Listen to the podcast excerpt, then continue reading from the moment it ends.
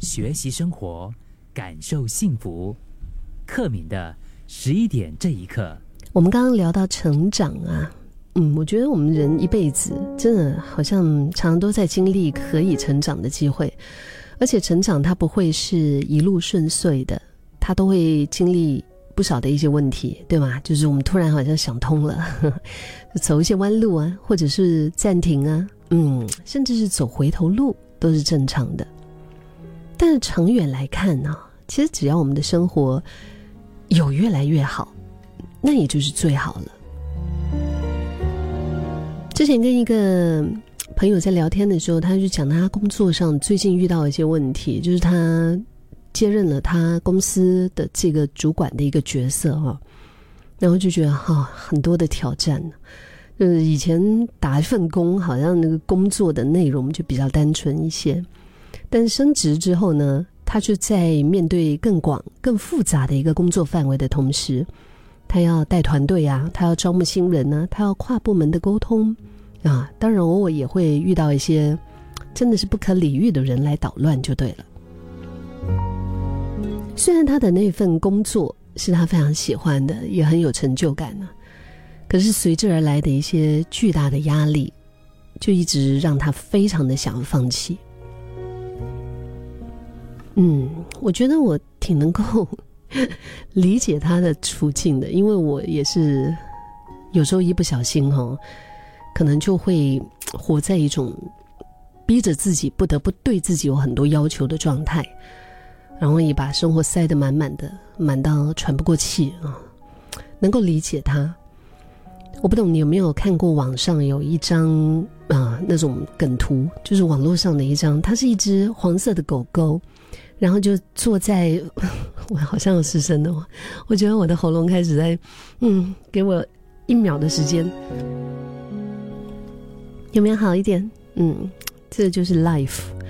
OK，刚刚说的那只黄色的狗狗，它是坐在放着一杯红茶的那个桌前嘛，它是面带微笑啊，然后看着房子里面周遭的那一切，就是开始着火啊，陷入大火，然后它非常冷静的说：“This is fine。”我觉得有时候，其实人生真实的样子好像真的是这样。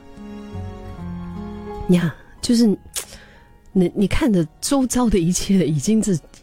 fire 对吗？那什么烧到那种火烧屁股了，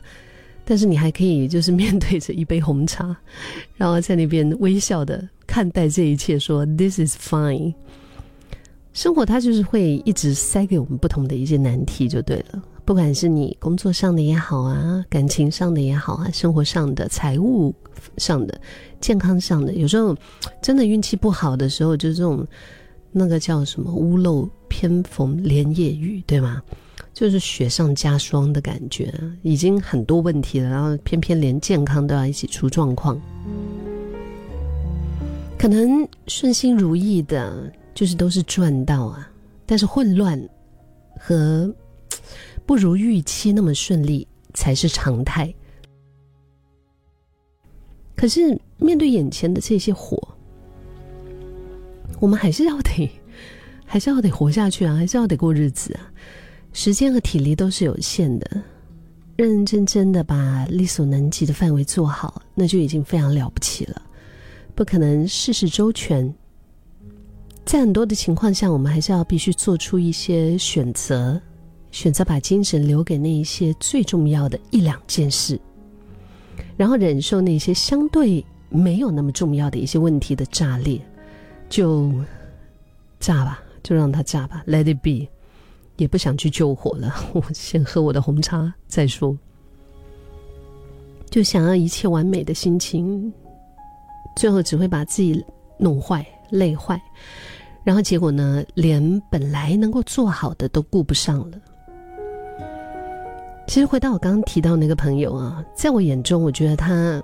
这段时间以来成长了非常多，就是思考方面就是更加的细腻哈，更加的缜密，沟通也更圆融，专业技能也更加的纯熟，甚至站在台上讲话，他都更加的有自信。所以我